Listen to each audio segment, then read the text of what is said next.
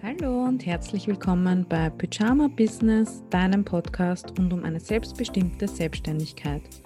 Hier lernst du, wie du dich selbstständig machst, KundInnen gewinnst, Content Marketing betreibst, online gefunden wirst und weniger arbeitest und dabei mehr verdienst.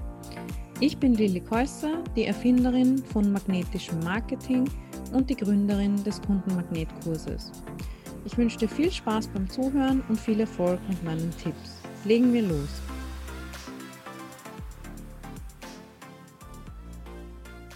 Hallo und schön, dass du wieder dabei bist bei einer neuen Podcast-Folge von Pyjama Business.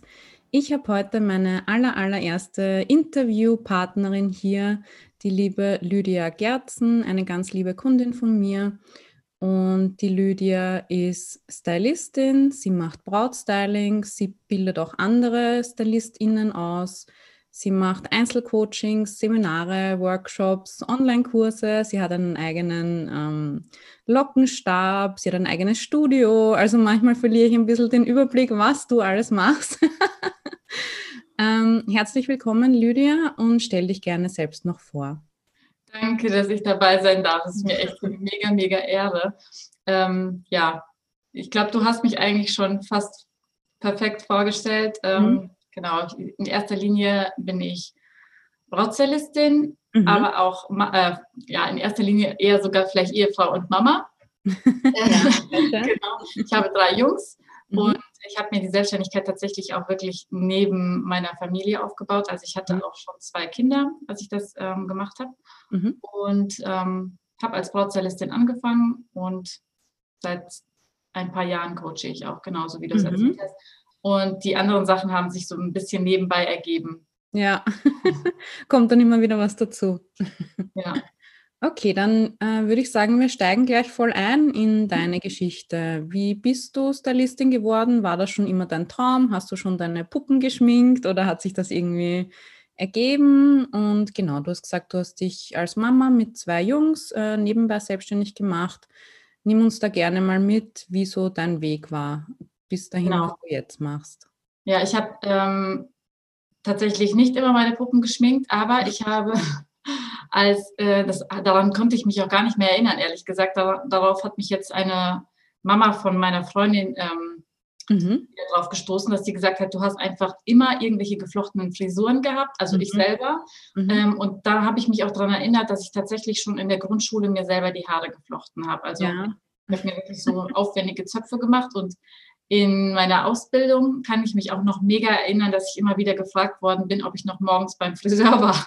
genau, weil ich dann irgendwie ja mir was geflochten hatte oder irgendwie die Haare hochgesteckt hatte für zur Arbeit und das hatte ich halt wirklich innerhalb von fünf Minuten gemacht. Mhm. Das war für mich irgendwie auch nichts Besonderes. Mhm. Und ähm, als ich 16 war ungefähr, war ich mit meiner Freundin auf einer Hochzeitsmesse mit ihrer großen Schwester. Mhm. Und dort habe ich gesehen, wie ein Friseur ähm, die Haare hochgesteckt hatte. Und ähm, das hat mich mega fasziniert und ich habe einfach gedacht, das ist doch total einfach. Und ähm, ja, und dann habe ich das an meiner Schwester probiert. Ja. Das hat voll super geklappt und das haben Leute gesehen. Und dann wurde ich ganz, ganz schnell gefragt, ähm, ob ich das für ähm, so Abibälle machen kann oder mhm. einfach so mal für irgendwelche Anlässe. Und dann hatte ich, als ich 20 war, meine erste Braut, das war meine Freundin. Mhm. Und ähm, ich habe ja auch selbst mit 20 geheiratet. Mhm. Ganz verrückt. Genau. Und ähm, ja, da, da hat das so ein bisschen angefangen und dann ab dann hatte ich wirklich ständig Bräute. Mhm. Ähm, einfach so zum Spaß und ich hätte auch niemals gedacht, dass daraus was werden kann. Ich habe das einfach so gemacht und ich kannte auch tatsächlich keinen anderen. Also ich habe mir, mir war damals auch schon bewusst, dass das quasi wie so eine Lücke ist, mhm. weil wir oft auch mitbekommen haben, wenn die Leute zum Friseur gegangen sind, dass sie einfach nicht mehr so aussahen, wie sie halt aussehen wollten. Ja oder ähm, das einfach sehr streng aussah. Und ganz oft habe ich auch von Friseuren schon damals, also ich, hab, ich war noch gar nicht selbstständig und ich habe ganz oft da auch schon gefragt bekommen, wie machst du das denn überhaupt mit dem Hochstecken, dass das hält, dass es trotzdem so locker aussieht. Mhm. Kannst du mir das mal zeigen? Und ich hatte auch ähm, eine Gesell, äh, eine, wie heißt denn das, eine Auszubildende zur Gesellin. Mhm. Mhm. Ähm, der ich dann, wo wir auch schon zusammengesessen haben und ich habe ihr dann gezeigt an einem Puppenkopf, ähm, wie ich das mit dem Hochstecken mache. Da mhm. war ich noch gar nicht selbstständig, genau. Und schon ja, ausgebildet. und äh, dann habe ich ähm, 2014 habe ich mich dann entschlossen, weil mein Mann halt auch gesagt hat, du bist so viel dafür unterwegs. Entweder du hörst jetzt auf damit, weil ähm, das war, hat auch so ein bisschen damit zu tun gehabt, dass die Wertschätzung einfach nicht da war, teilweise von den Kundinnen, die ja. ich hatte. Also ich habe das ja wirklich, wie gesagt, zum Spaß und kostenlos gemacht. Als Echt? Wow. Ja, natürlich, weil ich kann ja nicht mhm. Geld für irgendwas nehmen, was ich nicht offiziell kann. Ne? Also das war so mhm. meine ähm, Devise. Und dann bin ich, ich bin trotzdem immer hingefahren. Ich bin, ich habe ja trotzdem meine eigenen Produkte gehabt, weil ich war mittlerweile auch schon so weit, dass ich gesagt habe, ich kenne meine Produkte und ich will nicht mit denen in ihrem Haarspray arbeiten mhm. oder mhm. mit denen in ihren Klammern oder was auch immer. Ne? Ich war da schon auch ein bisschen eigen. Ja. Ähm, habe dann, genau, da hat mein Mann gesagt, da hatte ich dann auch schon, glaube ich, ein Kind und dann hat er gesagt, ne, genau, zwei Kinder hatten wir dann schon. Mhm. Dann hat er gesagt, entweder ganz oder gar nicht, mhm. weil ähm, ich sehe das nicht ein, dass du quasi so viel Zeit darauf verschwendest. Ja. Ähm, und du dich dann auch noch aufregst über Leute, die ähm, einfach, ja, ich habe halt darum gebeten, dass ich einfach wirklich ein paar Euro, ich glaube, das waren irgendwie fünf Euro oder so, einfach mhm. ähm, äh, Fahrtkostenersatz und ähm, für, die, für die Materialien, also einfach so ein bisschen Materialkosten. Ja, haben dann gesagt, so war es, das war überhaupt nicht abgesprochen. Wo ich einfach gedacht habe, hallo, ja. ich stehe hier wirklich manchmal um 5 Uhr auf. Mhm. Ja, aber egal, auf jeden Fall. Und äh, dann habe ich auch mich so ein bisschen erkundigt, ob ich mich selbstständig machen kann damit mhm. überhaupt. Mhm. Das hat ungefähr dann nochmal neun Monate gedauert, bis ich mich tatsächlich selbstständig gemacht habe. Das war mhm. dann im September 2014. Und ähm, im Januar 2015, also ich, ich habe ja auch da noch ganz normal als, ähm, als Personalfachkauffrau gearbeitet. Mhm. Ähm, War das auch die Ausbildung, die du gemacht hast? Genau, es waren mhm. 20 Stunden oder ich glaube sogar 25 Stunden die Woche habe ich mhm. gearbeitet. Ähm, das hat mich tatsächlich, glaube ich, so acht Stunden pro Tag ungefähr gekostet, weil ich mhm. musste immer ähm, eine Stunde hinfahren und eine Stunde zurückfahren. Okay, ja. Genau. Und ähm, dann habe ich im Januar festgestellt, dass mh, hm, ich habe damals mit meiner ähm, Freundin mich auch zusammen selbstständig gemacht. Mhm. Und dann haben wir festgestellt, dass wir von April bis Oktober komplett ausgebucht waren. Mhm. Und wir waren natürlich da komplett aus dem Häuschen, aber im gleichen Schritt habe ich halt auch gedacht, wie sollten das werden? Wann soll ich denn die Probetermine noch machen? Ich arbeite ja eigentlich die ganze Zeit. Mhm. Und dann haben wir auch mit meinem Mann darüber gesprochen. Und ich habe gekündigt dann im Januar. Mhm. Und war für mich auch ein riesengroßer Schritt, weil ähm, ich bin ja auch gläubig und für mich war das quasi wirklich so ein Vertrauensschritt, dass ja. ich einfach sagen kann, ich muss mich fallen lassen. Mhm. Und ähm, ja, einfach weil ich auch in der Hinsicht, ich kenne mich mit Zahlen aus und das, die Zahlen haben einfach komplett gegen, gegen das Ganze gesprochen. Mhm. Inwiefern? In, ja, weil ich hätte, wir hätten von dem, was ich halt vorher verdient habe, ich habe ganz gut verdient und mhm. ähm, das hätte, das hätte das niemals gedeckt. Mhm. Also auch im Nachhinein gesehen, ich hatte das auch schon mal in einem anderen Podcast erzählt, mhm. ähm, im Nachhinein gesehen hatten wir in diesem Jahr, ich glaube, 12.000 Euro weniger mhm. und wir haben es aber nicht gemerkt. Also mhm. wir haben uns halt einfach so ein bisschen eingeschränkt und ja es war halt alles gut, wie es war. Ne? Und mhm. mhm. ich habe auch in dem Jahr extrem viel äh, kostenlos gearbeitet, einfach nur für Bilder. Mhm. Ähm, also nicht kostenlos, also ich hatte keine kostenlosen Kundinnen, sondern tatsächlich Shootings. Ich habe wirklich mit extrem vielen Leuten ähm, genetzwerkt. Also ich habe wirklich aus diesem Bereich, aus dieser Branche, habe ich so viele Leute kennengelernt in diesem einen Jahr. Mhm. Und ähm, ich würde auch sagen, dass das, glaube ich, so dazu beigetragen hat, dass das ein Jahr darauf auch noch krasser dann einfach ähm, durchgestartet ist, genau. Ja, also du hattest so eine Aufbauphase, eine Gründungsphase, eine Anfangszeit, wo du halt weniger verdient hast, ähm, viel kostenlos gemacht hast, mhm. genetzwerkt hast. Genau. genau. Mhm. Das heißt, du warst auch Mitte 20, als du dich selbstständig gemacht hast. Genau, ich war 24. Mhm. Ja, ich glaube ich auch. cool. Okay. Ja, nicht wahr. Doch, ja, doch, auf 24, ja. 25 irgendwie so. Ja, mhm. ich auch. Mhm. Und wie ging es dann weiter? Also du ähm, hattest diese Aufbauphase und du hast gesagt, ähm, das Geld war weniger, rein nach den Zahlen könntest du eigentlich nicht von diesen Brautstylings leben. Mhm. Was, wie hast du dann weitergemacht? Genau, also wir haben dann, ähm, wir haben ja auch dann festgestellt, also da ähm, waren wir noch zu zweit, dann haben wir uns aber getrennt, weil wir einfach so viele äh, Sachen hatten. Dann hat das auch steuerlich nicht gepasst und mhm. ähm, genau, wir sind immer noch Freunde. Ja. Aber ähm, es war einfach für uns gut, dass wir uns getrennt haben. Genau, ähm, meine Freundin hat das auch ein bisschen mehr als Hobby gemacht und ich habe das einfach von Anfang an sehr, sehr ernst genommen. Mhm. Und ähm, genau, dann habe ich auch die Preise direkt angehoben. Ich glaube, ich habe direkt das Doppelte verlangt mhm. von dem Jahr davor.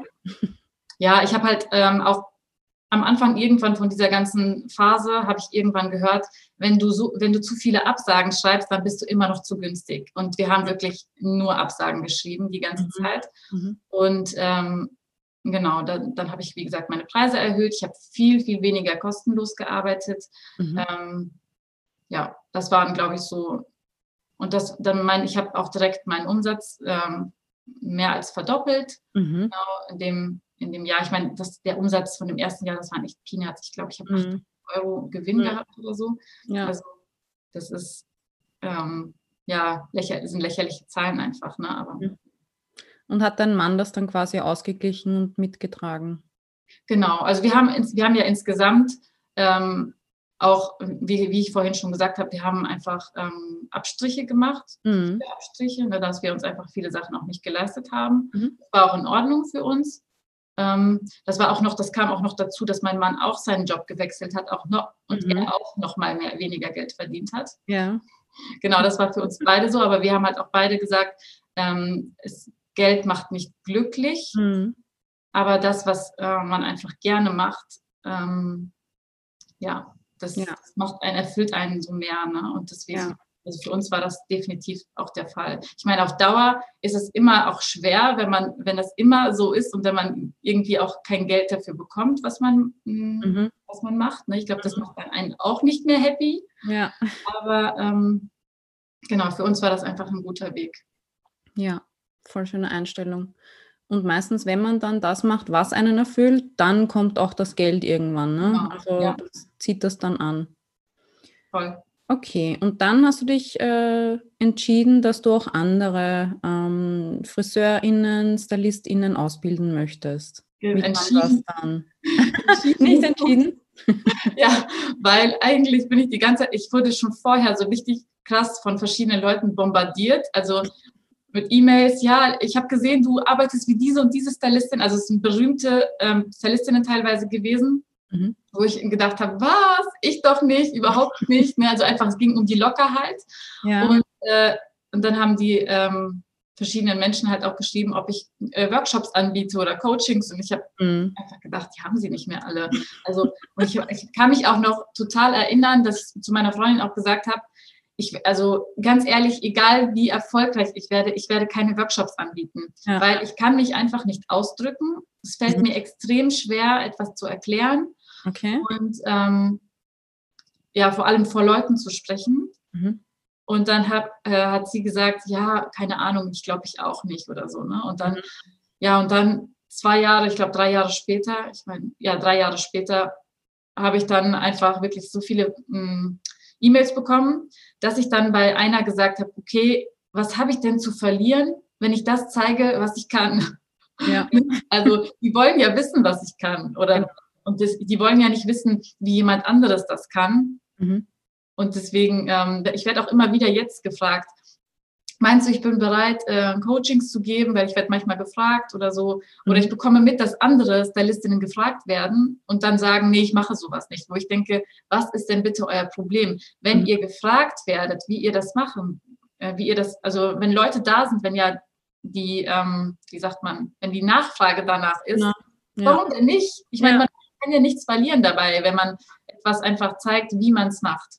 Ja, und wenn man schon, ja, wenn man schon danach gefragt und darum gebeten wird und nur noch Ja sagen muss, ja. warum nicht? Genau. Und offensichtlich macht man ja auch irgendwas richtig dann, ne? Genau. Wenn, wenn es anderen passt oder irgendwie, wenn es anderen gefällt, was, was man ja. dann. Ne? Ja. Genau ja, so war das. Und dann habe ich äh, den erstes, mein erstes Einzelcoaching gegeben. Danach ist sofort das zweite Einzelcoaching gefolgt. Ähm, dann ist noch eine andere Stylistin auf mich aufmerksam geworden, die ähm, so live, äh, so Lives gemacht, so Facebook Lives gemacht mhm. hat. die hat mich dann vorgestellt. Danach ist das so voll geboomt. Mhm. Ähm, also dann haben mich noch mehr Leute irgendwie gesehen und ähm, dann äh, wurde ich auch angefragt, ob ich denn eigentlich Workshops gebe, weil nicht jeder mag Einzelcoachings. Manche kommen einfach und wollen sich das einfach nur anschauen, wie ich das mache. Und ähm, genau, dann habe ich meinen ersten Workshop gehalten. Ja, so ging das ähm, mhm. im ersten Jahr. Im zweiten Jahr habe ich dann mehr Einzelcoachings gemacht und noch mehr Workshops. Mhm. Und im 2019 war eigentlich so, kann ich echt einfach so sagen, war so mein Durchbruchjahr. Ja. Ähm, da habe ich tatsächlich jeden Monat mindestens einen Workshop gehalten und mhm. einen Haufen Einzelcoachings, ich glaube 50 oder so. Boah, okay. cool. Und hast du die Bräute auch noch gemacht nebenbei? Genau, ich habe auch, ja. ich glaube, auch immer noch 50 Bräute dann in dem Jahr auch noch gemacht. Wahnsinn. Genau, okay. das war richtig viel. Mhm. Und ähm, die Online-Kurse, die Videokurse hast du jetzt auch und den Lockencurler, ne? Genau, damit habe ich auch, das ist auch 2019. Mhm. Und ähm, das mit den Online-Kursen, das habe ich auch schon so lange vorgehabt. Also wirklich mhm. mindestens zwei Jahre, bevor ich das überhaupt gemacht habe, oder zweieinhalb ja. Jahre sogar. Da hatte ich so die Idee und hatte einfach gedacht, wie wäre es denn, wenn man einfach so Videos aufnimmt? Damit, da waren wirklich so Videokurse überhaupt noch gar nicht populär. Und, mhm. ähm, und ich habe halt immer wieder mitbekommen, dass Leute zu mir kommen wollten, aber denen das einfach zu weit war. Und ähm, dann habe ich gedacht, dann mache ich einfach so ein paar Videos und dann habe ich damals gedacht, ja, so für, keine Ahnung, für 15 Euro oder so biete ich das dann an, ähm, weil ich gedacht habe, dafür bezahlt auch kein Mensch Geld, weil man findet ja heute auch auf alles auf YouTube. Mhm. Und ähm, obwohl man das, solche, sag ich mal, hochwertigen Sachen hast du halt auch nicht auf YouTube gefunden. Ich weiß einfach selber, wie ich manchmal wirklich nächtelang im Internet unterwegs war. Ja. Nach Sachen gesucht habe, wie, wie kriege ich denn jetzt das so hin, dass die Locken dann halten oder irgendwie solche so Sachen, so Probleme, die man dann halt hatte. Ne? Ja. Und da ist es ja auch wieder, die Leute wollen nicht irgendein YouTube-Video anschauen, sondern sie wollen halt von dir wissen, wie du es machst, weil sie dir vertrauen und dich kennen. Ne? Genau, ja. ja. Das ist auch definitiv so. Mhm. Ja. Und ich kann mir vorstellen, dass es da vielleicht Stimmen gegeben hat in der Branche, die gesagt haben, naja, äh, man kann doch keine, äh, keine Frisuren lehren per Video. Da muss man einen Workshop machen oder man muss neben der Stylistin stehen, um das sehen zu können. Hat dich das irgendwie zurückgehalten oder wie bist du damit umgegangen? Es gab auf jeden Fall auch eine ganz berühmte Stylistin, die auch wirklich ganz offen gegen meine, ähm, Style, äh, gegen wirklich meine Workshops mhm. gewettert hat. Mhm. Ähm, und ich habe von, ich habe das selber nicht gesehen, aber ich habe diese Sachen von verschiedenen Leuten zugeschickt bekommen. Ja. Und im ersten Moment nervt einen das schon, weil sie hat halt auch relativ viel zu sagen in der Branche und ähm, das war dann schon echt krass für mich, muss ich sagen. Mhm. mhm. Ähm, aber gleichzeitig habe ich halt auch gedacht, sie verbaut sich ja eigentlich selbst den Weg. ja, das stimmt. und deswegen, also ich habe ich habe ja nichts dadurch verloren. Es hat sich kein Mensch danach abgemeldet. Mhm. Ähm, und es haben sich umgekehrt noch viel mehr in der mhm. okay. mehr Leute angemeldet. Und die Ergebnisse sprechen ja einfach für sich. Man muss ja auch einfach bei Online-Kursen sagen, wenn du bereit bist, etwas zu lernen und etwas umzusetzen, dann kannst du auch erfolgreich werden. Also lernen, erfolgreich lernen bei Online-Kursen. Wenn du einfach nur etwas gucken möchtest und das nie umsetzt, ja. dann hast du von Anfang an direkt verloren. Ja. Also, genau.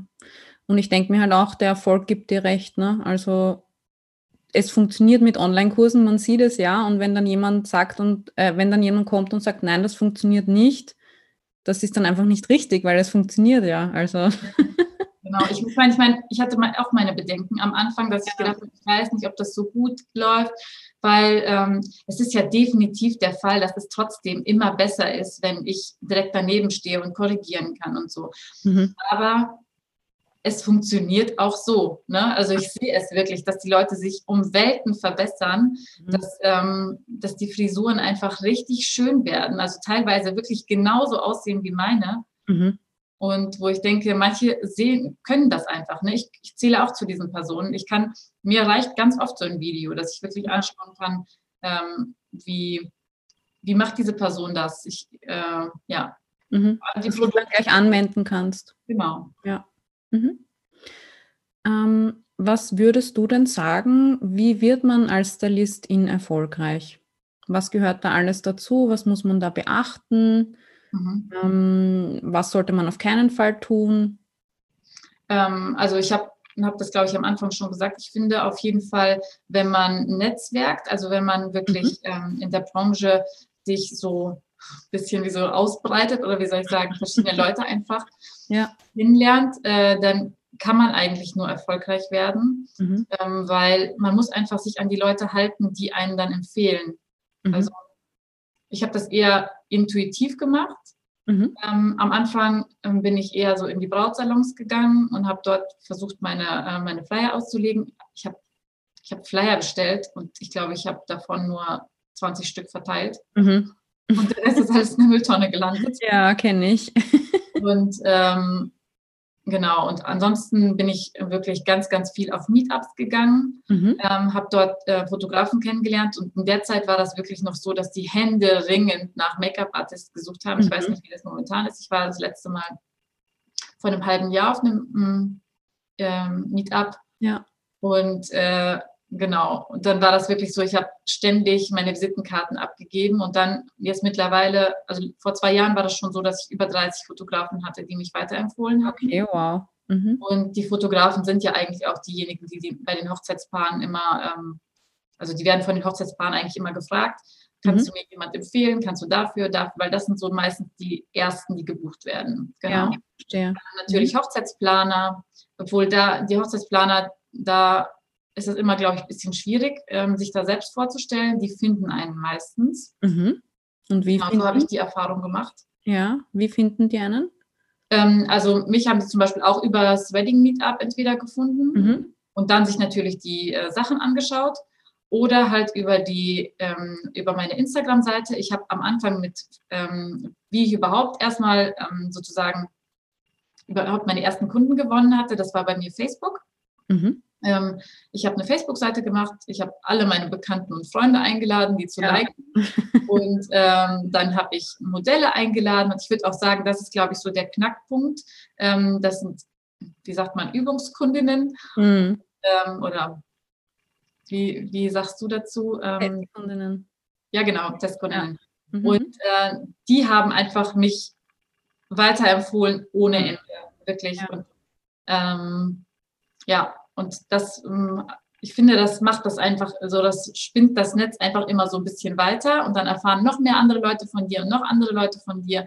Und ähm, wenn man auch am Anfang seine, also bei mir war das auch so, ich kann auch echt sagen oder es echt empfehlen, seine Preise nicht direkt viel zu hoch anzusetzen als mhm. Anfänger. Mhm. Ähm, auch ich, ich war gut für meinen, wie soll ich sagen, für, für die im Verhältnis zu den anderen. Ja. Aber ich war halt auch nicht bekannt, mich, kan mich kannte keiner. Ne? Ja. Und deswegen war das dann auch kein, also eine kleinere Hürde, zu sagen, okay, ich bezahle das Geld, ist gar kein Problem, wenn ich die Leute, die nicht kenne, ich habe dadurch nichts verloren. Ne? Mhm. Ja. Und ähm, wenn man natürlich dann auch merkt, dass man überrannt wird, dann sollte man natürlich schnell, schleunigst seine Preise anpacken. Also weil sonst das ist es immer, ähm, also man sollte natürlich auch nicht so Dumpingpreise machen und sich, mhm. sich unter Wert verkaufen. Ich finde das ja. Thema Preis ist ja sowieso nochmal so für sich, aber ja. ja.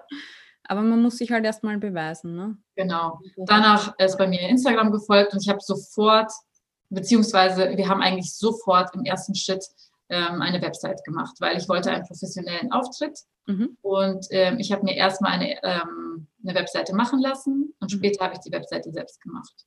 Ah, okay. Die meisten machen es umgekehrt. ja, ich ja. kannte halt jemand, der hat das dann äh, gemacht, aber wir waren nicht so ganz happy, dass wir dann nicht mhm. ähm, alles ähm, selber umändern konnten. Mhm. Und dann, also später, ähm, als wir uns dann getrennt haben, habe ich dann gedacht, das ist jetzt quasi die Gelegenheit. Ich bin sowieso so ein Mensch, ähm, also gefühlt ähm, kann ich alles. ja. Hört sich immer so sehr überheblich an, aber ich sage, ich habe früher immer gesagt, ich kann alles und nichts richtig. Aber ähm, bist halt ein Multitalent. Genau. Ja. Sehr schön. Okay. Und du hast schon gesagt, ähm, deine ersten KundInnen hast du in deinem eigenen äh, Umfeld gewonnen, was ich ja auch immer empfehle, ne? dass man einfach mal in seinem eigenen Umfeld bekannt macht, was man anbietet, dass man jetzt selbstständig ist, dass man zum Beispiel TestkundInnen sucht. Mhm. Und du hast gesagt, äh, Website, Facebook und Instagram und halt Empfehlungen und Netzwerken. Mhm. Ähm, sind das die Marketingkanäle, die sich besonders gut für StylistInnen eignen oder gibt es da noch was, was du empfehlen würdest?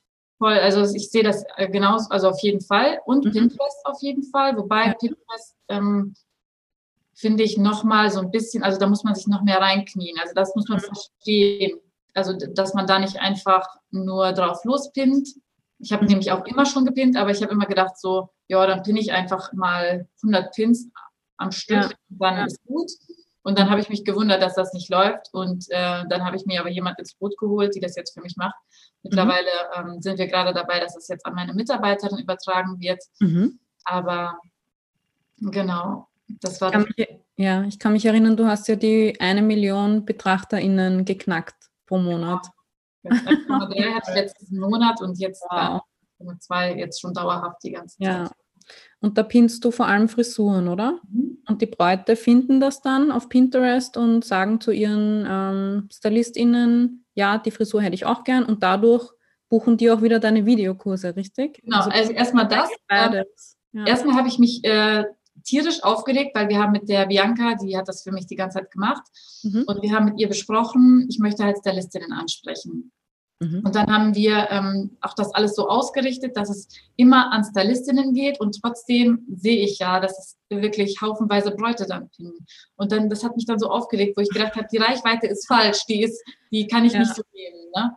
Mhm. Und, äh, und dann habe ich das erste Mal ähm, gemerkt, also es war noch nicht mal, dass ich gemerkt habe, darüber wurden Kurse gekauft, sondern ich hatte eine Stylistin in meinem Kurs, in dem also in dem Live-Kurs, ja. gesagt hat, ich habe dann gefragt, wie hast du mich denn gefunden? Da habe ich gesagt, ja, meine Braut hat mir ein Bild von dir gezeigt und dann bin ich da drauf gegangen und dann habe ich gesehen, du machst auch Videokurse und dann bin ich dir auf Instagram gefolgt und habe ich gesehen, du machst hier einen Kurs direkt bei mir in der Nähe. Mhm. Und dann habe ich den sofort gebucht. Ja. und so das war gehen. Ja. so verrückt, weil ich gedacht habe, so, ja, okay, krass. Mhm. Ich habe einfach mal mit einer Buchung äh, ins, quasi die für mich die Pinterest-Kosten von über einem halben Jahr wieder reingeholt. Wow, cool. ja. Perfekt. Ähm, wenn jetzt jemand überlegt, Brautstylistin zu werden, hm, was erwartet diese Leute? Also vielleicht kannst du mal so teilen, ähm, wie sieht der Alltag aus und welche Erlebnisse hat man da auch mit seinen KundInnen? Ähm, der Alltag, also viele denken ja, als Brautstylist habe ich nur am Wochenende zu tun. Mhm. Aber natürlich habe ich auch unter der Woche zu tun, weil unter der Woche machen dann die meisten, also wenn man das jetzt als Vollzeit macht, dann muss ich auch unter der Woche natürlich meine Probetermine machen, weil am Wochenende funktioniert das bei mir zumindest nicht. Ja. Ähm, es wäre einfach zu viel. Genau, ich finde, Brautstylist ist auch ein sehr emotionaler Job. Mhm. Mm, wobei man selbst nicht emotional werden darf. Ja. Man muss das quasi einfach wie eine Wand auffangen. Mhm. Ähm, und ich merke dann ganz oft, also ich bin hochsensibel und äh, bei mir ähm, kommt das meiste dann zum Vorschein, wenn ich nach Hause komme. Ich bin dann innerlich wirklich so. Mhm. Und ich kann dann abends manchmal nicht einschlafen, weil ich das quasi, weil ich diese Gefühle alle so in mich aufsauge. Ja.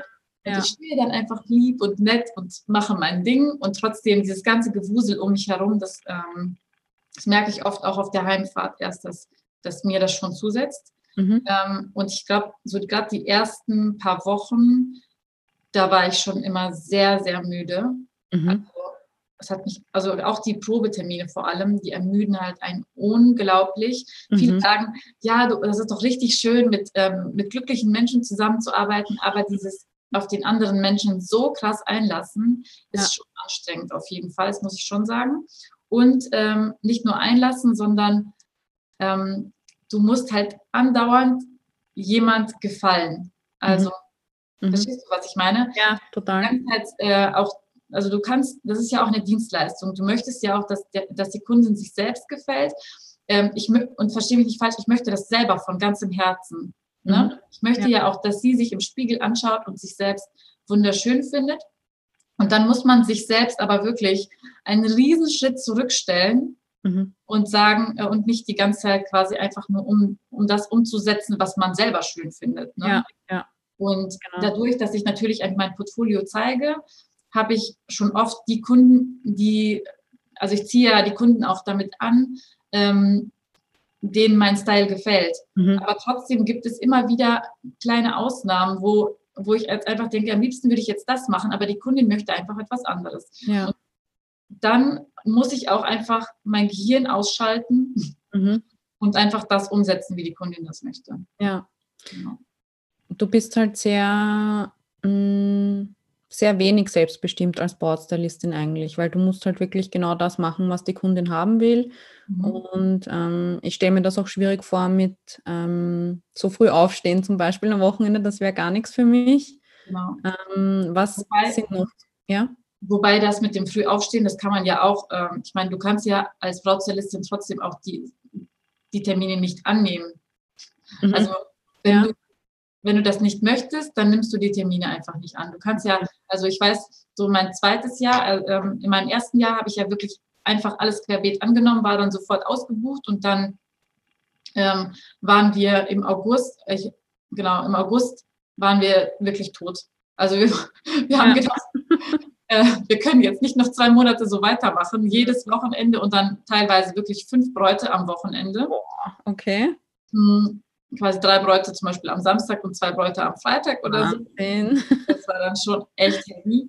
Ja. Ähm, und im zweiten Jahr habe ich mir dann einfach gesagt, das mache ich einfach nicht mehr. Ne? Mhm. Das war 2016. Genau, ich war dann auch noch schwanger. Das mhm. kam auch noch dazu. Ich habe noch mein drittes Kind bekommen in 2016. Und dann äh, hat mein Mann gesagt, das kannst du einfach nicht mehr machen. Und dann habe ich nur noch, ähm, nur noch drei Wochenenden in, in, pro Monat gearbeitet. Ja habe das dann, ich habe auch gemerkt, ich kann das super verteilen. Ich habe dann quasi mir einfach die Termine geblockt als frei. Mhm. Und wenn mich dann eine Kundin angefragt hat, dann habe ich gesagt, ich bin da schon gebucht. Ja, genau. Also so hast du dir dann deine Selbstbestimmtheit quasi selbst gemacht. Genau. Ja. Und wenn ähm, eine, und dann das Jahr danach habe ich dann gemerkt, okay, nee, ich, genau, in dem Jahr habe ich dann gemerkt, obwohl ich ein Wochenende mehr frei hatte jeden, jeden Monat, mhm. ähm, hatte ich trotzdem genauso viele Kundinnen. Mhm, okay. Also es hat sich einfach nur anders verteilt. Ja. Und ähm, dann das Jahr darauf hatte ich noch ein Wochenende mehr frei. Also ich hatte immer zwei freie Wochenenden und hatte trotzdem genauso viele Kundinnen. Mhm. Also das war, das war für mich so ein Spuk, wie soll ich sagen, ich habe echt gedacht, so, wie, wie funktioniert das? Aber ja. man hat es gesehen, es hat sich einfach anders verteilt. Ne? Ja. Genau, und wenn Kundinnen unbedingt wollten, dann sind die auch morgens um acht schon aufgestanden und haben ja. sich auch schon morgens stylen lassen, weil sie halt vielleicht unbedingt von mir gestylt werden wollen. Ja, ja. Und ähm, genau, das hat, das hat sich einfach so umverteilt. Und in dem Jahr habe ich dann auch gemerkt, okay, ich ähm, mache, ich schreibe einfach immer noch viel zu viele Absagen. Ich habe 600 Absagen gezählt. Genau. okay. Einfach gedacht, es kann einfach nicht sein, dass ich mit diesen Anfragen nichts machen kann. Ja. Also irgendwie hat es mir, ich habe die natürlich immer weiterempfohlen, aber ich habe teilweise auch gemerkt, ich empfehle die weiter an Kolleginnen, die auch alle ausgebucht sind. Mhm. Ja. Das hat irgendwie auch nichts gebracht. Und ja, ähm, ja ich habe dann erstmal versucht, ich habe ähm, zwei Praktikantinnen gehabt, mhm. die ich versucht habe anzulernen, aber dann habe ich auch gemerkt, das ist nicht so easy, ähm, so Leute, die ähm, aus dem sozusagen aus dem Nichts ähm, dann da anfangen. Die waren nicht so motiviert, wie ich mir das halt selber vorgestellt hatte. Mhm. Und ja, dann habe ich mir meine Freelancer mit ins Boot geholt. Also einfach Leute, die schon selber selbstständig waren mhm. und aber nicht so viele Buchungen hatten. Mhm. Genau. Da habe ich wirklich gemerkt, die sind motiviert, die wollen voll, die haben aber vielleicht keine Lust auf Social Media oder einfach ja. selbst so viel zu zeigen. Mhm. Für die war das auch einfach ein guter, ein guter Job nebenbei. Ne? Das heißt, du hast so eine Art Agenturmodell dann eingeführt. Genau. Mhm. Cool. Ähm, was wollte ich jetzt gerade noch fragen? Ah ja, es ist ja auch ein saisonales Business. Also es gibt eine Hochzeitssaison von, weiß ich nicht, April bis Oktober. Und ähm, wie, also ich könnte mir vorstellen, dass sich viele jetzt fragen, ja, aber wie mache ich dann im Winter Umsatz?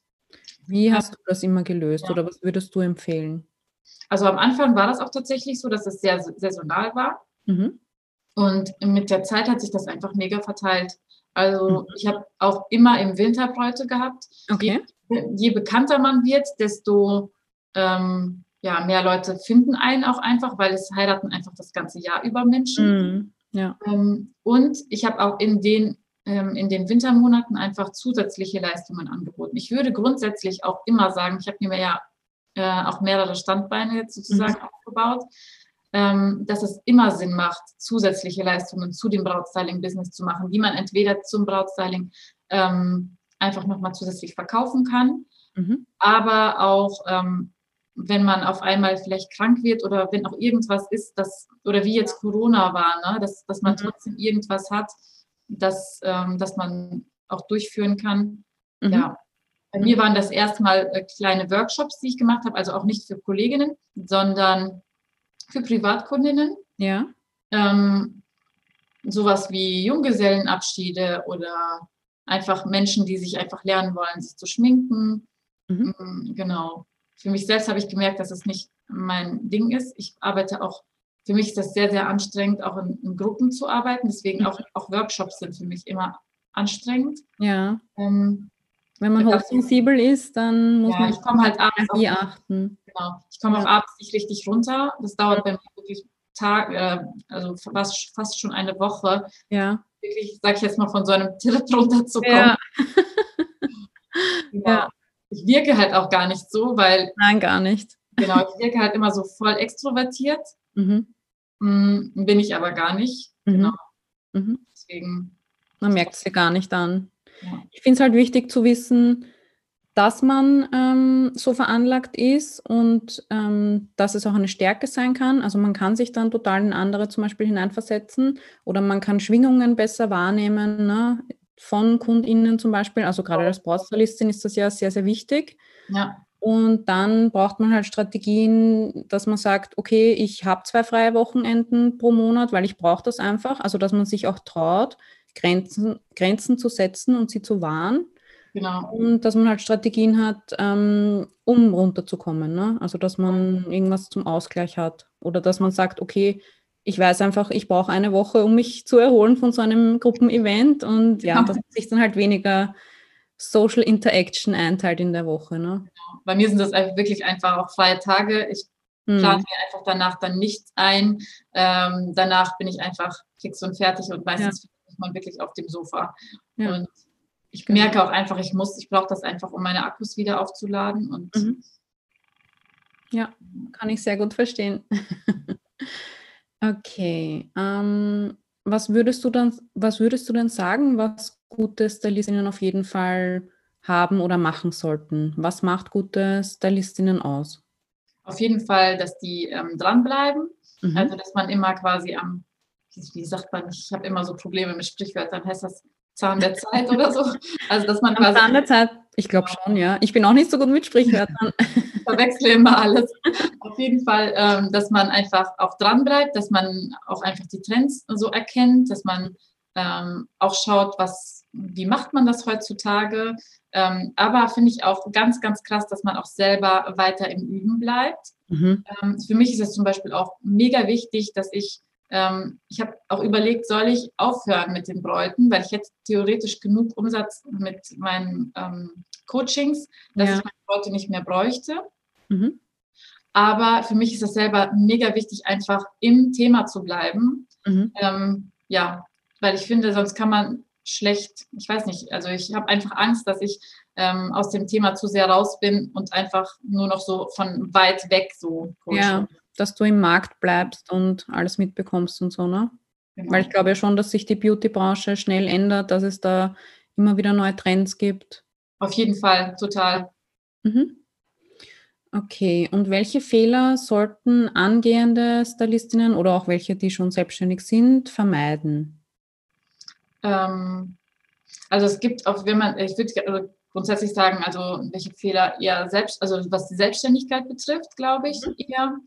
Ähm, ich habe zum Beispiel mir damals kein eigenes Konto gemacht dafür. Ich finde das für mich ein großer Fehler gewesen, dass ich das alles sehr vermischt habe. Ich habe das dann auch nicht so ganz ernst genommen, Mhm. ähm, aber auch, ähm, dass ich nichts zurückgelegt habe. Ja, ähm, und dann überrascht worden bin mit einer, weil ich habe auch gedacht, ach, ich verdiene ja nicht so viel Geld.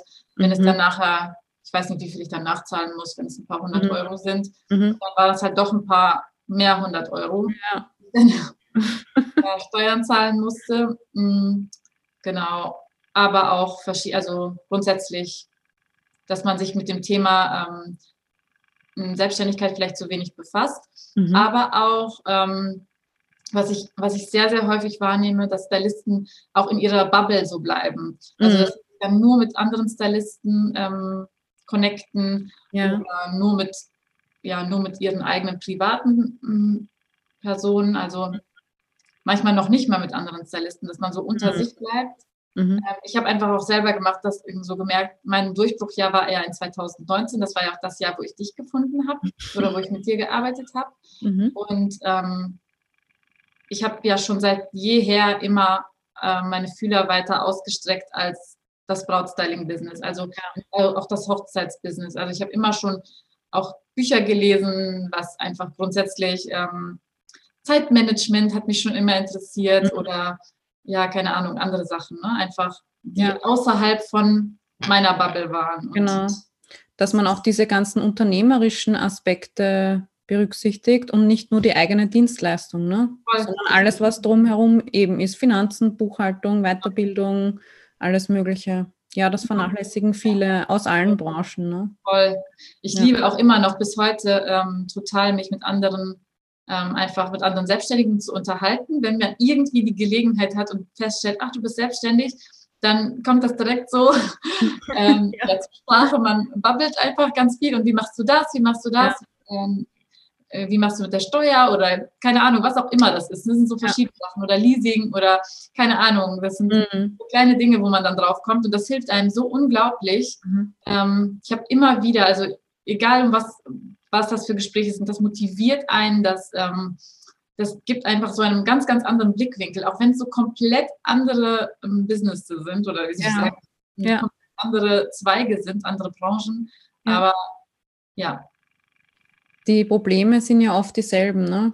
Egal, ob ich jetzt eine Texterin oder Stylistin oder Designerin bin, ähm, wir machen alle eine Dienstleistung, wir haben alle mit KundInnen zu tun und wir haben trotzdem alle dieselben Probleme und da tut es gut, sich auch mit Branchenfremden mal auszutauschen, weil die oft doch einen anderen Blickwinkel haben oder irgendwas anders machen oder weil man sich überlegen kann, was könnte ich dafür, davon für meine Branche anwenden oder abwandeln. Ne?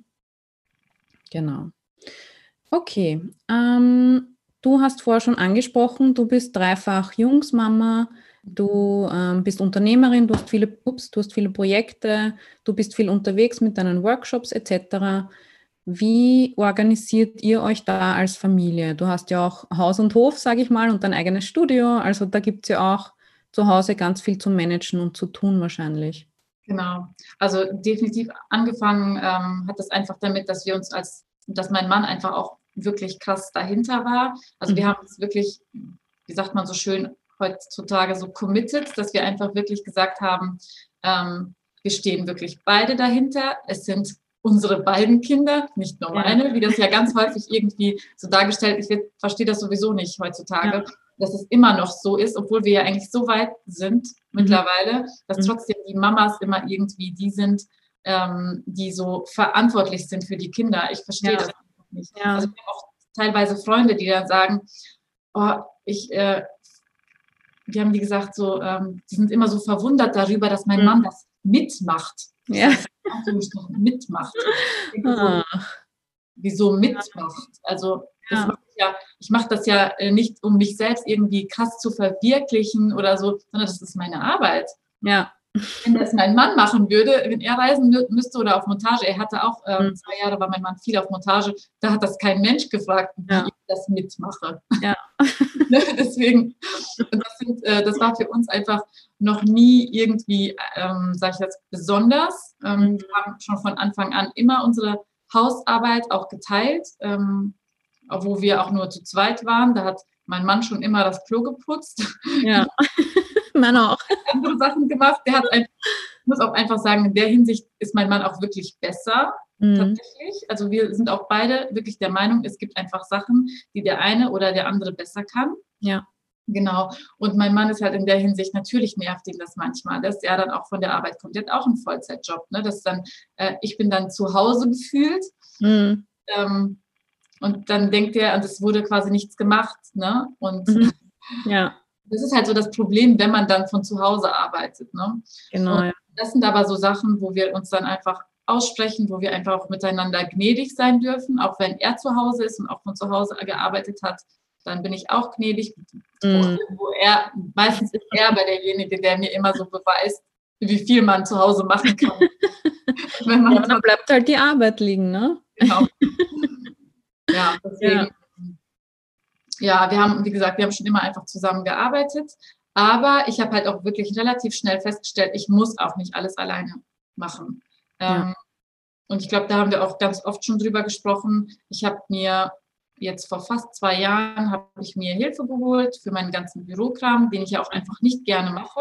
Ich kann mhm. mich auch noch so, wie als wäre das heute erinnern an unser erstes Einzelcoaching, wo du mir gesagt, so erklärt hast, es gibt, äh, es gibt einfach Sachen, die haben einen Wert von 10 Euro die Stunde, ja, genau.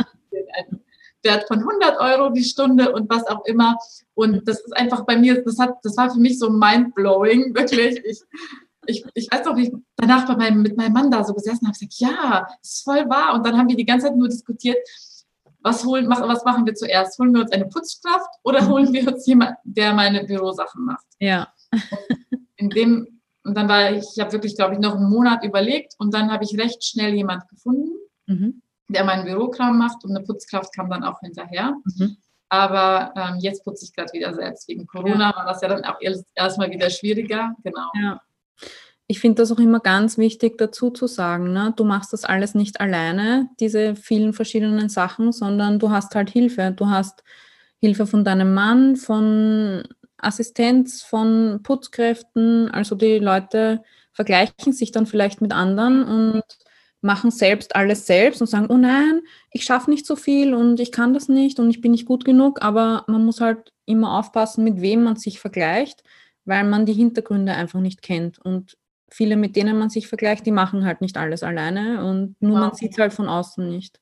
Mir ist es halt auch echt wert, ne? Also die Zeit ja. ist es wert, dass ich dafür bezahle. Genau. Und, ähm, und am Anfang wäre das vielleicht noch nicht so gewesen, aber ähm, ich sag mal, der Schmerz war einfach groß genug. Mhm. Ähm, ich hatte eine Braut, die hat wirklich sechs Wochen auf ihre Antwort gewartet und ich bin einfach nicht ja. dazu gekommen. Und das war so schlimm für mich auch. Ich habe mich so geschämt, mhm. dass ich, ich glaube, nach vier Wochen einfach nicht mehr antworten wollte. Ja. Und letztendlich habe ich ja trotzdem geantwortet und die hat sogar noch gebucht. Also ich, hab, ich verstehe das ein bisschen mhm. nicht.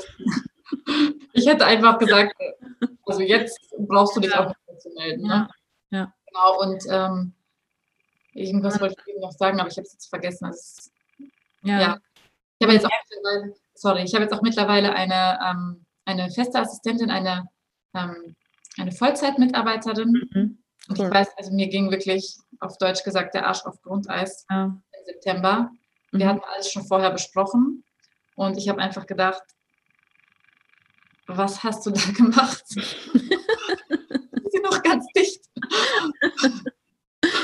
ja, aber jetzt so einen halben Monat später habe ich das Ganze wieder anders gesehen und jetzt zwei Monate später, also jetzt ist sie ja fast zwei Monate bei mir und ja. ähm, wo ich einfach denke, einfach mega. Also ja. besser hätte ich es nicht machen können. Mhm. Ähm, ich merke einfach, wie mich das krass entlastet, was für eine Freiheit mir das selber gibt. Mhm. Und wir haben da auch schon ganz oft drüber gesprochen. Ich bin, eins von meinen Werten ist einfach Freiheit. Und ja.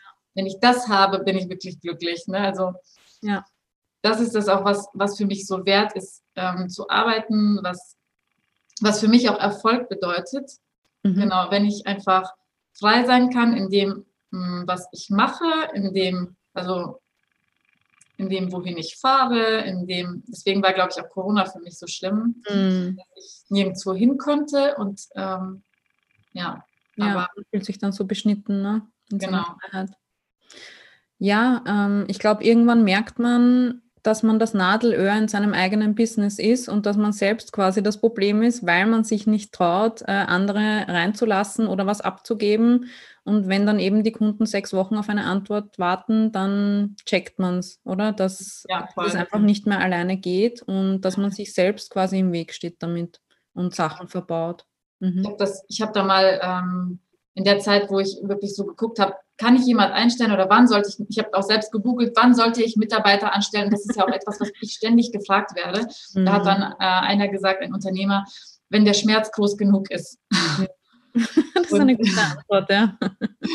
Und ich muss das auch immer noch sagen. Ich habe immer wieder, wo du gerade auch gesagt hast, Menschen vergleichen sich. Ich werde immer wieder gefragt, wie schaffst du das alles? Und dann sage ich halt auch immer, ich habe Hilfe. Ja.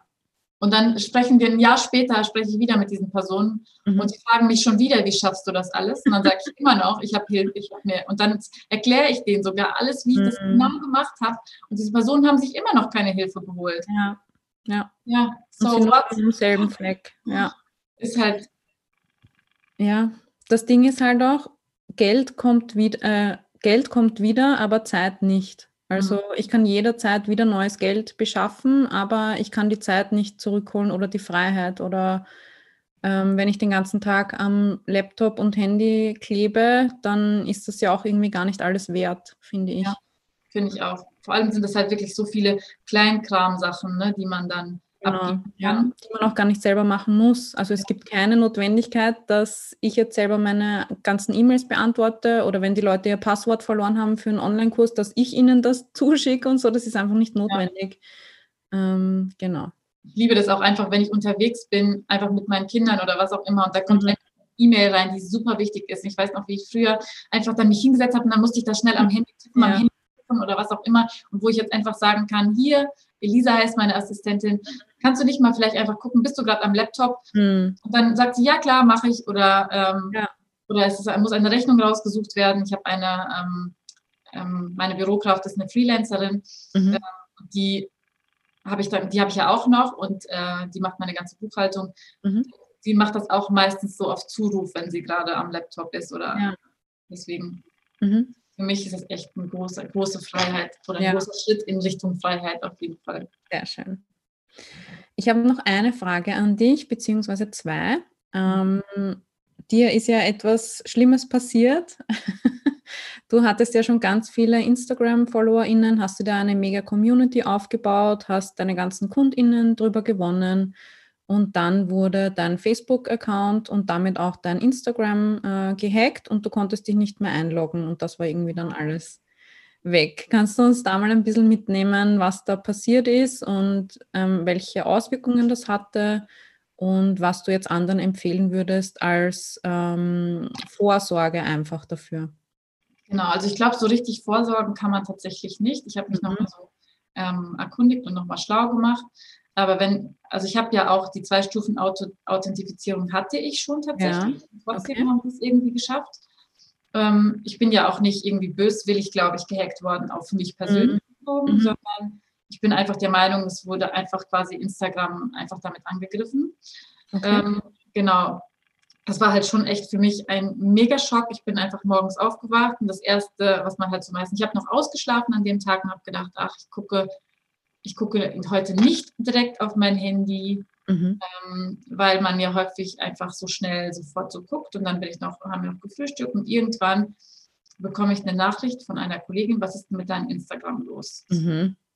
Dann habe ich gedacht, okay, was denn, keine Ahnung, habe ich mich eingeloggt oder wollte mich einloggen und dann bekomme ich schon die Nachricht, ähm, dass es irgendwas nicht funktioniert. Und mhm. dann habe ich das nochmal versucht und dann habe ich erst so wahrgenommen, okay, da ist wirklich irgendwas im Busch. Ne? Ja. Habe ich mich bei Facebook angemeldet und überall war. Und erstmal habe ich wirklich gedacht, ach ja, es vergeht. Es mhm. vergeht bestimmt ganz schnell. Mhm. Und dann war mir erst, also es war, glaube ich, innerhalb von einer halben Stunde, wo mir dann auf einmal so klar, so klar wurde, ich glaube, es könnte auch sein, dass alles wirklich einfach direkt weg ist. Mhm. Das hat mich schon extrem schockiert, weil das war auch in der Zeit, wo ähm, ich gefühlt, wo es mir sowieso nicht gut ging, weil Corona ja da war und ähm, wir durften ja auch nicht arbeiten mhm. und das Ganze ähm, ja, war sowieso schon schlimm genug. Ähm, es war alles auch stressig, weil die Kinder ja auch zu Hause waren. Mhm. Und ich habe einfach dann alles gemacht, was ich machen konnte. Ich habe meinen Ausweis dahin geschickt und so weiter und so fort. Das musste ich dann da auch machen, mhm. ähm, um quasi meinen ähm, Account wieder zurückzubekommen. Und die meisten haben, also die sich damit so auskannten, die haben dann auch gesagt, ach, das wird bestimmt maximal ein paar Tage dauern, vielleicht zwei, drei Tage, dann hast du deinen Account wieder. Okay. Ich habe meinen Account bis heute ja nicht. Ne? Ja. Ähm, und ja, ich weiß auch, dass, dass ich insgesamt habe ich das Ganze so relativ sachlich und so, wie soll ich sagen, so clean gesehen. Ich habe das so in und in und so nicht so wirklich emotional war das für mich, wo ich gedacht habe, ach ja, ist ja nur Instagram. Ne? Ich mhm. definiere mich ja sowieso nicht über die ähm, Followerzahl. Ja. Ich habe auch dann sofort gedacht, zum Glück habe ich meinen Newsletter. Mhm. Ne, das war für mich so das Erste, wo ich gedacht habe, Newsletter, Website, ich werde immer noch gefunden. Ne? Das ja. ist das Problem. Und ich bin ja auch, sage ich jetzt mal, ich habe mir auch in den in 2019, 2020, ich habe mir auch so ein bisschen einen Namen gemacht. Ja. Das heißt ja, die Leute vergessen einen nicht sofort. Genau, du hast deine Marke aufgebaut. Genau. Und äh, dann habe ich aber meinen Mann angerufen und als ich meinen Mann angerufen habe, da habe ich gemerkt, okay, das ist doch wirklich schlimm. Ich habe dann mhm. Rotz und Wasser geheult und habe einfach in dem Moment auch so richtig gecheckt, ach du meine Güte, da ist ja so viel Text und so viel, so viel Mehrwert, was einfach verloren gegangen ist. Ja. Ich kann das ja noch nicht mal wiederverwenden, ne? Also es ist einfach weg. Und, ähm, Die ganzen Inhalte waren auch weg? Ja, natürlich. Okay. Ich habe glaubt, du kannst dich einfach nicht einloggen und den Account bespielen, aber es war einfach alles weg. War alles weg, alles. Oh Gott. Okay. Ja, genau. Also ich habe ja, ich habe die äh, Bilder habe ich ja einfach noch auf meinem Handy und so. Mm. Bilder und Videos ähm, waren teilweise halt noch gespeichert, aber auch viele Bilder und Videos waren einfach weg, weil ich manche Sachen auch einfach gelöscht habe, weil ich gedacht habe, wofür brauche ich das? Das ist auf Instagram. Ja. und ähm, ja, und dann war das erstmal halt ich habe halt auch gedacht, wie soll ich überhaupt überleben dieses Jahr? Wer wird überhaupt meine Kurse buchen? Und ja, keine Ahnung, ich habe ja irgendwie meine Plattform verloren, irgendwie auch ja, ja meine Audience, ne? Und mhm. ähm, 6000 Follower sind ja auch schon, also ich habe so fast 6000, wir haben wirklich ein paar Follower zu 6000 gefehlt. Mhm. Und ich gedacht habe so, cool, dann mache ich wieder ein neues Gewinnspiel oder irgendwas. Ne? ja. Und äh, hatte auch noch den Tag davor hatten wir auch noch ein Live-Video und davor noch ein Live-Video und irgendwie ging das gerade so krass durch die Decke. Ja, und jetzt so ein paar Monate später, das war ja Ende März, ähm, mhm. wo das alles passiert ist, muss ich echt sagen, es hat ist überhaupt nichts passiert. Es ist überhaupt nicht schlimm. Ja, ja. Ich habe äh, so viele Kolleginnen, die mich da noch unterstützt haben und die wirklich mhm. dann so krass äh, das alles in ihren Stories geteilt haben. Ich hatte dann innerhalb von ein paar, paar Tagen ähm, wieder 1000 Follower, glaube ich. Genau, du hast ja dann einen neuen Account einfach gestartet, ne? Genau. Hast wieder eigentlich von null begonnen und mhm. ja, machst Genau, dann hatte ich, sind wieder die Leute, nee, 1000 ist nicht wahr, aber ich glaube so 500 oder 600 mhm. hatte ich dann wieder eingesammelt. Ja. Und da hat man auch schnell gemerkt, das sind dann die Leute, die das auch interessiert. Ne? Das sind ja. so die, und jetzt so ein paar, hm, ich glaube so vor zwei Monaten mhm. bin ich gefragt worden, ob ich, ähm, da kannte jemand quasi, jemand, der bei Instagram sitzt. Okay. Und hat dann gesagt, ich kann mich für dich, wenn du möchtest, erkundigen, ob die dir deinen Account zurückgeben. Und ich muss ehrlich sagen, ich will den nicht mehr zurück. Mhm. Ja. Ich brauche den nicht. Also auf dem neuen funktioniert es einfach so viel besser. Mhm. Ich merke einfach, es wurde so ein bisschen die Spreu vom Weizen getrennt und genau, ja. ich habe wirklich zu 90 Prozent Stylistinnen auf meinem Profil. Das ist ja, das ist ja auch meine Zielgruppe. Ja. Genau, deswegen also war es vielleicht für das gut. Ja, ja. auf jeden Fall. Okay, cool. Vielen Dank für deinen Bericht, sehr spannend. Ähm, das heißt, mit Website und ähm, Newsletter, vielleicht auch Pinterest, also dass du einfach nicht alles auf ein Pferd gesetzt hast, sondern dir eine Marke aufgebaut hast, die über verschiedene Kanäle erreichbar ist und die einfach auch in den Köpfen bleibt bei den Leuten. Ne? Ja. Nicht nur vom Instagram-Account abhängig ist. Ganz genau. Mhm. Okay. Und ähm, du hast schon gesagt, 2019 war so dein Durchbruchjahr. Wir haben ja gemeinsam äh, Coaching gemacht, meine Online-Kurse hast du belegt, du warst zweimal schon in meiner Mastermind. Was war da für dich? Ähm, wie hat dich das auf deinem Weg unterstützt? Ähm, also in erster Linie auf jeden Fall einfach, dass ich jemand anderes ähm, auf mein Business gucken lassen habe. Mhm. Also nicht nur was, ähm, was ich mit meinen Händen mache, sozusagen darauf gucken lässt. Das mache ich ja sowieso. Aber wirklich so von ganz außerhalb ähm, so einen ganz anderen Blickwinkel zu bekommen, das fand ich richtig Hammer. Mhm. Und ich als Nicht-Teamplayer, ich bin ja wirklich, also ich, ich muss ganz ehrlich zugeben, ich bin ein ganz schlechter Teamplayer. Mhm. Ähm, ich mag das ja voll so für mich zu sein und für mich zu arbeiten. Mhm. Für mich war das echt herausfordernd mit der Mastermind, ähm, auch sich da so zu committen und einfach ähm, ja, mitzumachen, aber auch den anderen, ähm, also nicht nur äh, Feedback zu bekommen, sondern auch selber Feedback zu geben. Ja. Das ist nicht herausfordernd, ähm, aber auch sehr viel, sehr augenöffnend, mhm. ähm, sehr motivierend vor allem. Also mhm. ich habe jetzt auch in der zweiten Mastermind, das war ja gerade mit Corona, ähm, habe ich, ich bin, ich habe da richtig krass auch aus dem Loch gefunden dieses Jahr. Mhm. Ähm, weil ich einfach wieder so etwas hatte, also einfach wie eine Routine, die ich dann mach, gemacht habe. Und ich muss auch sagen, also das, was das die Selbstständigkeit an sich ähm, hat mir das einfach sehr viel geholfen. Ne? Also mich zu organisieren, ähm, weil ich neige einfach dazu, ich bin einfach sehr, ein sehr chaotischer Denker auch, aber auch ein chaotischer Mensch. Und so war auch ein bisschen meine Selbstständigkeit, genau. Mhm. Einfach so Organisationen reinzubringen, ähm, ja, so eine Struktur. Ja. okay, sehr schön. Vielen, vielen Dank. Liebe Lydia, danke, dass du uns so viele geheime Tipps und Tricks aus der Branche verraten hast, wie das alles bei dir verlaufen ist. Sehr, sehr spannend. Ähm, wie gesagt, ich finde es immer total cool, wenn man auch in andere Branchen reinschaut, wie die Selbstständigen dort schalten und walten. Wo kann man dich denn finden, wenn man noch mehr über dich wissen möchte, sei es als Braut oder wenn man überlegt, äh, selbst Stylistin zu werden? Genau, also ähm, auf Instagram findet man eigentlich für beides. Also es ist lydia.gerzen.styling. Mhm. Ähm, oder auf meiner Website lydiagerzen.de. Und wenn man Stylist ist, dann kann man noch das Training davor setzen. Also es ist training.lydiagerzen.de. Genau, da findet man eigentlich so den groben Überblick über alles. Da sind auch dann so die Links zu allen anderen Sachen verlinkt. Ja. Okay, werde ich sehr gerne in den Show Notes und im Blogartikel verlinken. Lydia, vielen, vielen Dank, dass du mein erster Gast warst. Hat sehr viel Spaß gemacht, hat super funktioniert alles. Und jetzt hoffe ich noch, dass der Ton passt und dann ähm, wow. geht's ab damit. Ähm, vielen Dank auch im Namen meiner ZuhörerInnen. Und genau, vielen Dank, dass du dabei warst. Danke dir.